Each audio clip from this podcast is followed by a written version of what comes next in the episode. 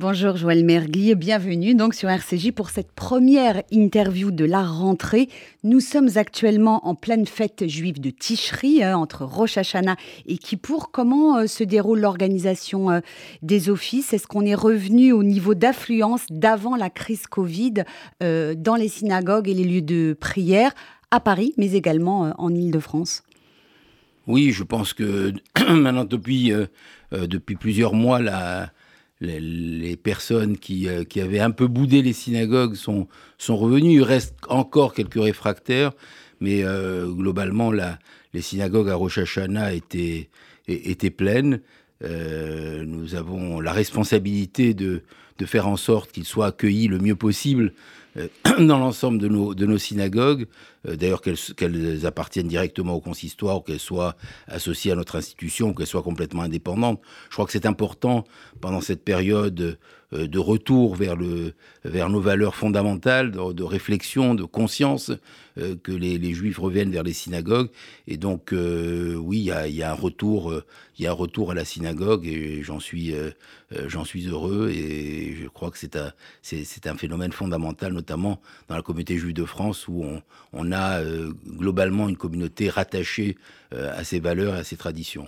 Vous voulez dire que vous voyez arriver dans les synagogues pour les fêtes juives de nouveaux profils, des, gens qui n'avaient pas l'habitude auparavant de fréquenter les synagogues Alors c'est un objectif. C'est un objectif. Mais concrètement, vous, vous le constatez C'est un objectif. Oui, bien sûr. Vous savez, il y a, quelques années, j'avais dit une phrase que j'espère se, se réalise d'année en année. J'avais envoyé un message à Kippour il y a une dizaine d'années. J'ai dit parce que nous sommes moins nombreux en France, nous serons plus nombreux dans nos synagogues.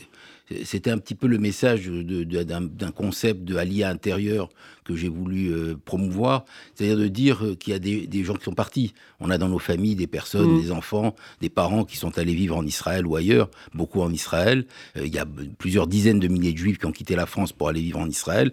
Et, et donc le challenge, c'est de se dire, est-ce que le fait qu'ils soient partis nos synagogues, notre, notre activité générale, notre activité juive va diminuer. Et donc le défi, c'était d'intéresser davantage au judaïsme les personnes qui en étaient un peu plus éloignées. J'avais parlé de remplacer les holim. Il fallait que les personnes qui n'étaient pas très impliquées mm. viennent. Ben, je constate que euh, les, les euh, il y a des, nouvelles, des nouveaux visages. On parlera de la jeunesse si vous voulez, des jeunes euh, qui s'intéressent davantage à la synagogue, à l'étude. Donc il y a effectivement un renouvellement de la communauté. Alors attention, je le dis très souvent sur cette antenne, c'est vrai dans certains quartiers, dans certaines banlieues, c'est beaucoup moins vrai dans d'autres. Euh, ce que j'ai appelé souvent les territoires perdus de la République, il y a dans notre responsabilité des synagogues qui sont euh, dans lesquelles beaucoup de gens sont partis, pas simplement pour faire leur alia, sont partis de certains quartiers qui sont plus dangereux pour la communauté juive, euh, moins bien fréquentés, qui qui posent problème.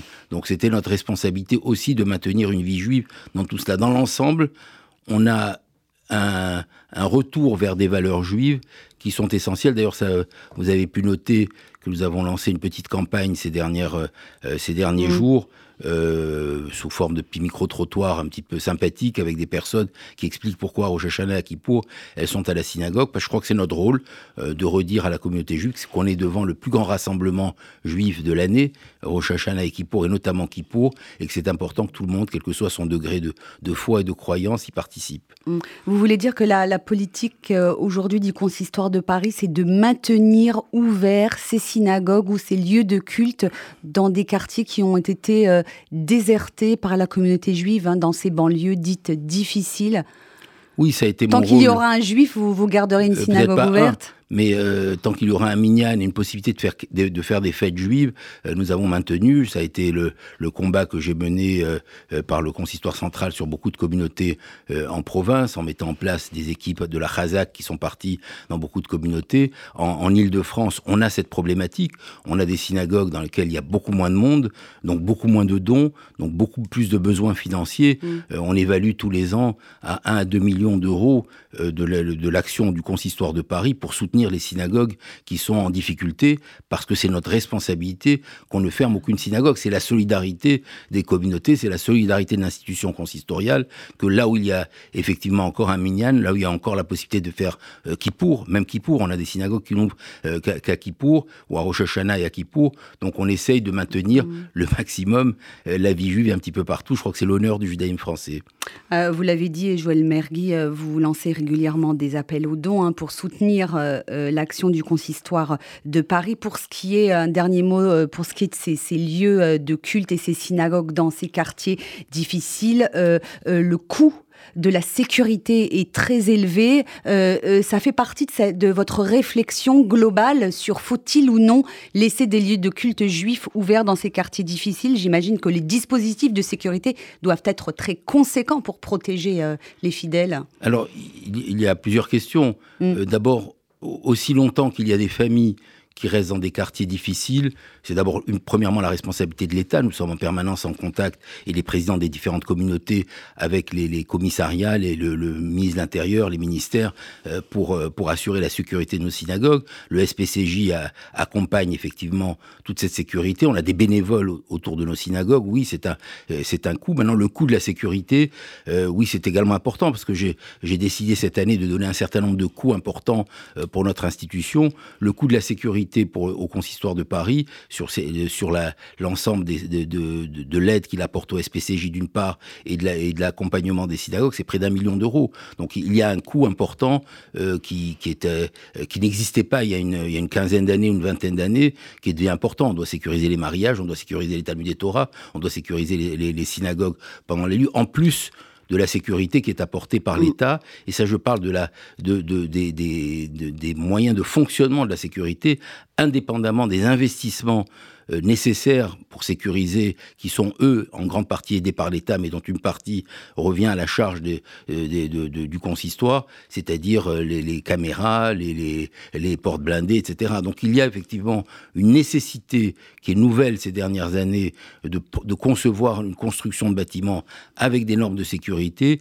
et, de prévoir bien sûr pour toutes les fêtes, parfois toute l'année, parfois tous les Shabbats, et surtout dans certains quartiers effectivement une sécurité statique permanente. Alors pour rester sur ce sujet euh, de la sécurité, un sujet essentiel, euh, Gérald Darmanin, le ministre de l'Intérieur, a appelé euh, il y a quelques jours au renforcement des mesures de sécurité autour des synagogues et des lieux de culte. Et à ce micro, à votre place, la semaine dernière, le président du CRIF, Jonathan Arfi, alertait sur la menace terroriste potentielle en provenance de l'Iran qui pèserait sur notre pays, a-t-il dit.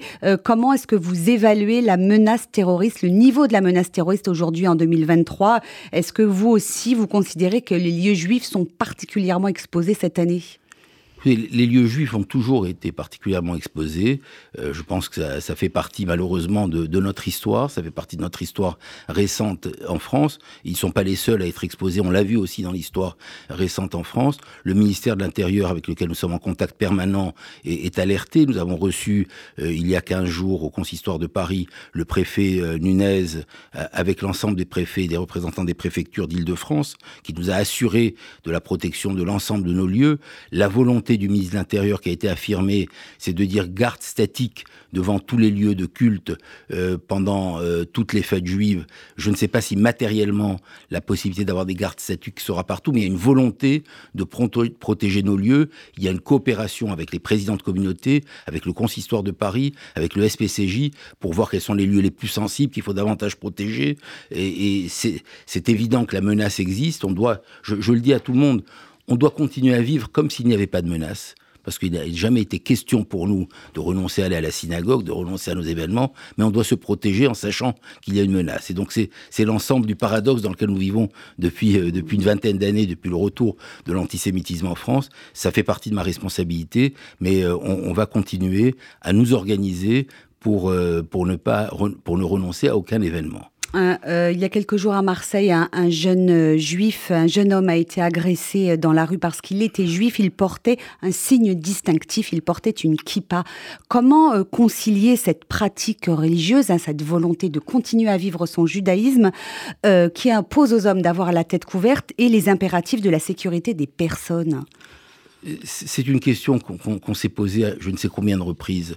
Euh, certains ont dit il faut pas porter la kippa, d'autres moi j'ai dit il faut garder, faut continuer à garder la kippa. Bien entendu, euh, je, vais le dire simplement, si vous êtes dans un, quartier euh, à risque à, une heure du matin, la nuit, tout seul avec une kippa blanche, ça devient un peu de la, de, de, de, presque de l'inconscience. Je crois qu'il faut vivre. Et, ce n'est pas vrai qu'en France. C'est vrai dans n'importe quel pays du monde et, même peut-être parfois dans certains endroits en Israël. Donc je crois qu'il y a une nécessité de prendre conscience qu'il y a des, des, problèmes de sécurité, à chacun de prendre aussi euh, ses responsabilités quand on mmh. se promène euh, dans, dans, dans, dans, la rue, dans les métros, dans, dans certaines zones euh, dangereuses. C'est dommage de devoir dire ça.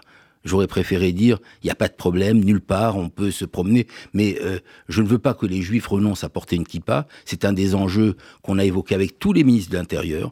Euh, certains même euh, ont, ont, montré, je me souviens de Manuel Valls qui montrait la kippa sur la, qui portait sur la tête dans, dans une des cérémonies de vœux qu'il qu'il avait faites à la victoire. Donc je crois qu'il y a une volonté de maintenir nos traditions qui sont qui n'ont gêné jamais gêné personne, de, de soutenir notre jeunesse comme je le dis souvent, qui ne s'est jamais attaqué à personne, quel que soit les, débats dans lesquels nous avons été et les conflits et les attaques que nous avons subis, euh, mais il y a une réalité, c'est que ça peut être dangereux dans certains quartiers de se promener avec une kippa. Il faut tenir compte des enjeux, mais euh, il n'est pas question quand on sort d'une synagogue, euh, dans, dans, dans l'immense majorité des cas, qu'on retire sa kippa parce qu'on a peur.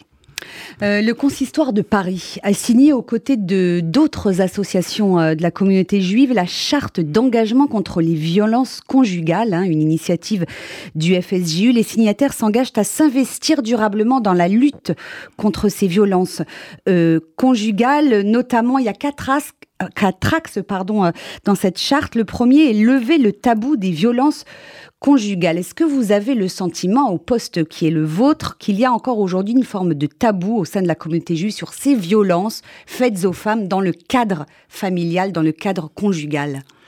Euh, je suis médecin par ailleurs. C'est un tabou qui existe dans toute la société. quand je dis tabou, euh, les femmes qui subissent des violences ont parfois du mal à en parler. Et donc je crois que toutes les campagnes qui sont faites, aussi bien publiques dans la société que celles que nous devons faire, que nous avons le devoir de faire à l'intérieur de la communauté, sont fondamentales parce qu'elles permettent effectivement euh, de, de, sauver des couples, de sauver des vies, de sauver des personnes, de, de, de, de garder les valeurs juives qui sont celles de, de la tolérance, de, de euh, du respect mm. de l'autre. Et, euh, bien sûr qu'il y a des mesures qui sont prises. Elles, sont prises depuis longtemps. Concrètement, par exemple, les rabbins qui sont dans les synagogues consistoriales, quel va être leur rôle? Est-ce que vous allez les former? Dans le cadre de cette charte euh, qui vous engage euh, pour qu'est-ce qu'ils vont faire? Ils vont accueillir la, parole des femmes? La, charte, c'est un c'est un événement qu'on a qu'on a signé mm. ensemble pour donner une impulsion nouvelle. Euh, on va pas les former. Ils sont déjà formés. on va continuer à les former. Un rabbin qui, il y a dix ans, n'était pas sensible à ça, il n'était pas rabbin. Donc aujourd'hui, on, on, ne découvre pas un problème. On essaye, de, que ce soit d'ailleurs dans le, cadre des rabbins, que ce soit dans le cadre des enseignants, que ce soit dans le cadre de la société, on ne découvre pas un problème. Des médecins, on ne découvre pas un problème. simplement, on se donne différentes étapes pour amplifier la formation. Je vais, je vais donner un exemple. Euh, depuis maintenant plusieurs années, on a rendu obligatoire la formation avant le mariage de, de la femme et de l'homme. Ce n'est pas que la formation sur l'anida, c'est la, euh, l'anida, c'est la séparation du couple pendant, pendant les règles pureté chez la femme, familiale. pureté familiale. C'est aussi tout ça. C'est un contexte, c'est de se dire on prépare le couple à, au respect mutuel. Je, je vois, j'entends régulièrement quand vous assistez à un mariage, les rabbins dire attention, respectez-vous, que l'homme respecte la femme, que la femme respecte l'homme. Donc je crois que cette prévention, elle existe bien entendu au plus haut niveau au plus haut niveau, les premiers qui doivent, qui doivent être sensibles, c'est les, rabbins, mmh. les, les, responsables des communautés, parce que euh, on marie, et quand on marie, on, prévient, et on doit prévenir effectivement euh, ces risques, et deuxièmement, permettre aux personnes qui viennent de se marier, qui peuvent connaître une crise dans le couple, aux parents, aux familles, à ceux qui les entourent, de venir parler plus facilement. Parce que ça, ça arrive, on a, on a créé un service de médiation familiale au, consistoire de Paris euh, qui, qui justement agit pour, euh, pour rétablir les, les, les, les incompréhensions et, et, malheureusement les violences qu'il peut y avoir dans le couple. Le Grand Bain de Paris, le Grand Bain de France a également euh, mm. créé également un service dans ce sens. Donc je crois qu'il y a une mobilisation qui doit continuer, qui ne sera jamais suffisante parce qu'on n'arrivera jamais à toucher tout le monde, mais il faut se donner comme objectif, effectivement, que ce soit euh, euh, que, les personnes parlent et surtout que les, couples se respectent. Vous encouragez euh, les femmes qui éventuellement nous écouteraient, qui seraient victimes de violences conjugales, à se tourner vers le rabbin de leur communauté. Désormais, c'est quelque chose qui est possible. Elles seront bien accueillies, écoutées, peut-être ensuite orientées? Oui, le rabbin ou, des personnes.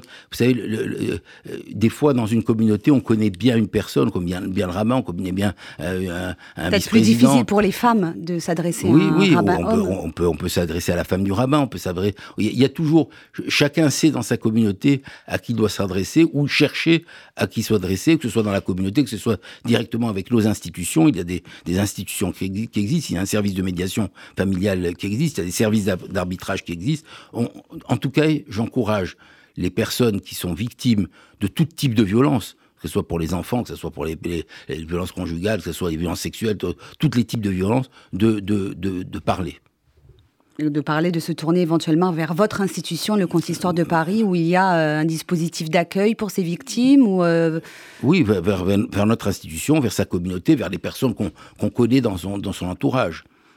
Dernière question, à Joël Mergui. Quels sont les vœux que vous formez pour cette nouvelle année 5784 euh, Écoutez, c'est une question un peu récurrente.